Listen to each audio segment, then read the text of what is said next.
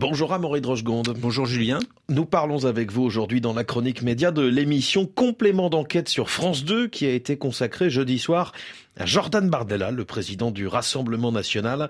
Un reportage qui provoque la fureur de ce parti qui parle de manipulation grossière. Et oui, vous vous souvenez peut-être de l'affaire Mehdi Méclade, ce jeune chroniqueur de France Inter, ancien du Bondi Blog, qui avait fait scandale en 2017 après une série de tweets ouvertement racistes, antisémites ou homophobes qu'il avait publiés sous le pseudonyme de Marcellin Duchamp.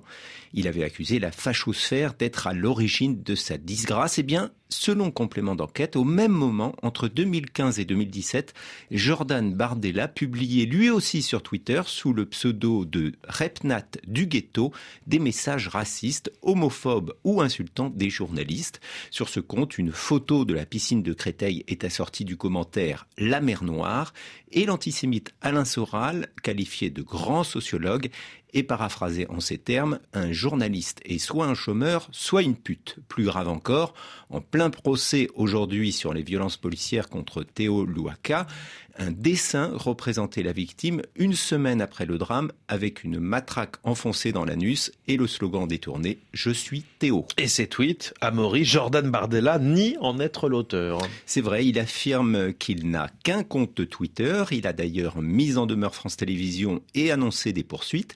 Seulement, Tristan Valex, le présentateur de l'émission que nous avons joint hier matin, est formel on est sûr de nous à 100%, dit-il. On a des témoignages, mais aussi des éléments matériels.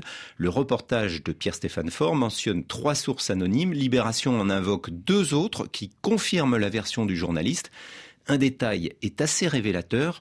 Ce compte sous pseudo de Repnat du ghetto, selon Libé, n'avait que 54 abonnés, dont Marine Le Pen, qui s'est discrètement désinscrite en milieu de semaine quand l'émission a publié ses premières images sur les réseaux sociaux. Et cela peut-il nuire à l'image de celui qui sera aussi le candidat du RN aux élections européennes?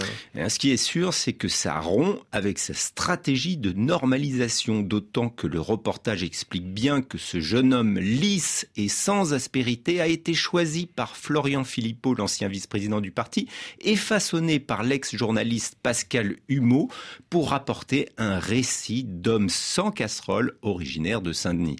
Or, on le découvre proche de Jean-Marie Le Pen, qu'il ne jugeait pas antisémite sur un plateau TV, et assistant parlementaire européen tout en étant dans l'organigramme du RN, ce qui le rend plus proche de l'affaire des soupçons d'emploi fictif sur fond européen qui vaut à Marine Le Pen une mise en examen. La chronique des médias. Amaury Drochegonde, merci beaucoup. Merci Julien.